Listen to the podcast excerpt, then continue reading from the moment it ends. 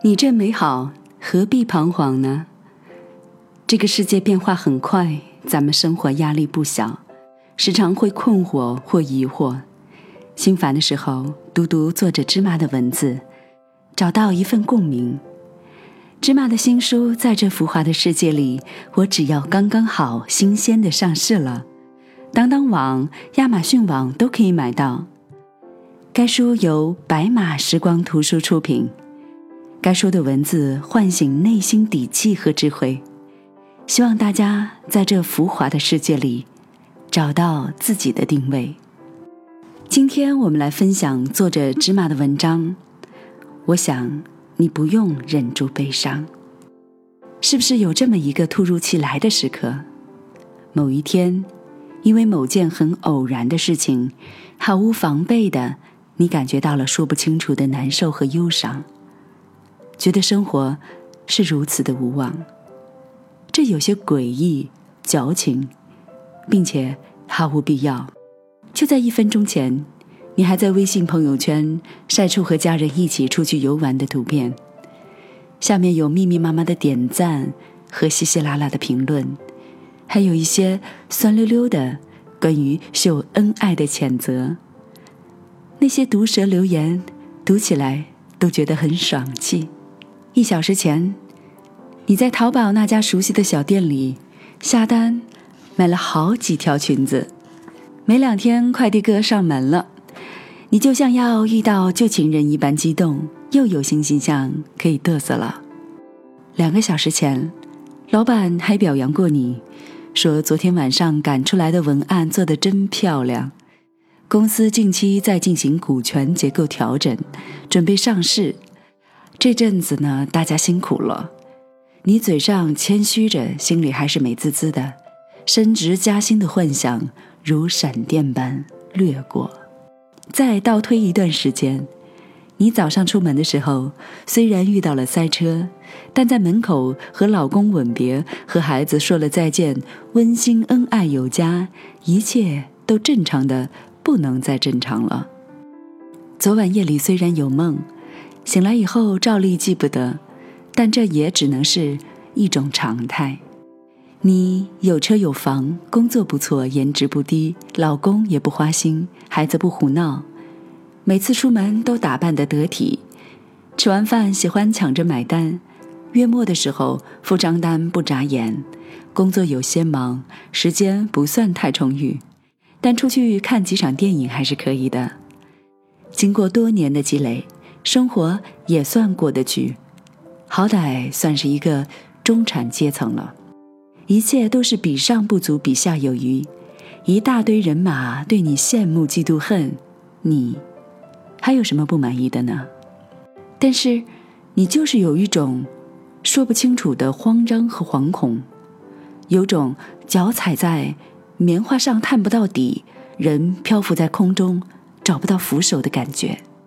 突然间觉得生活有一种不对劲，但又说不清楚，一股烦躁从腹中冲上来，对什么都有意见。你几乎像个火炭，一碰就可以点着。这个时候，如果有谁来不配合的较劲一番，你简直就像要抓狂的暴跳，自己也解释不清楚是什么愤怒，突然就蹦了出来。在别人眼里。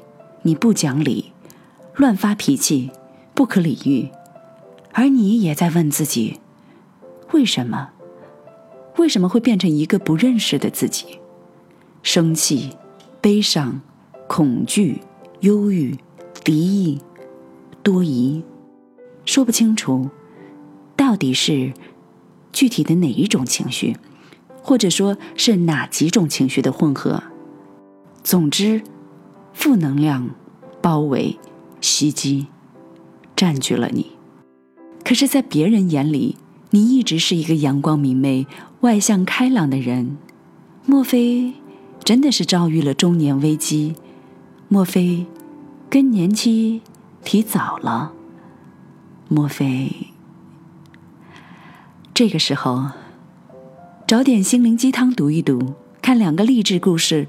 或者找个死党吐吐槽都可以，鸡汤可以舒筋活络、教你转念，但在提供解决方案的干货方面，往往又弱了点。积雪呢，它负责帮你重启系统、清空垃圾、加快运转速度，致力于找到解决的方案，把人重新披挂成战士，但动作又相对生硬粗暴，缺少过渡，不够温柔。其实啊，你什么都不用干。恭喜你，展示你正能量的时候到了，让你的正能量喘口气。歇一歇，休息休息。正负能量是两个在你身体里值班的兄弟，是没有你就没有我，相互依存的两个部分，是硬币的两面。正如减法对应加法，负数对应正数，哭对应笑，黑夜对应白天，是太阳下面的你的身体和影子，是晴天之后跟随的阴天。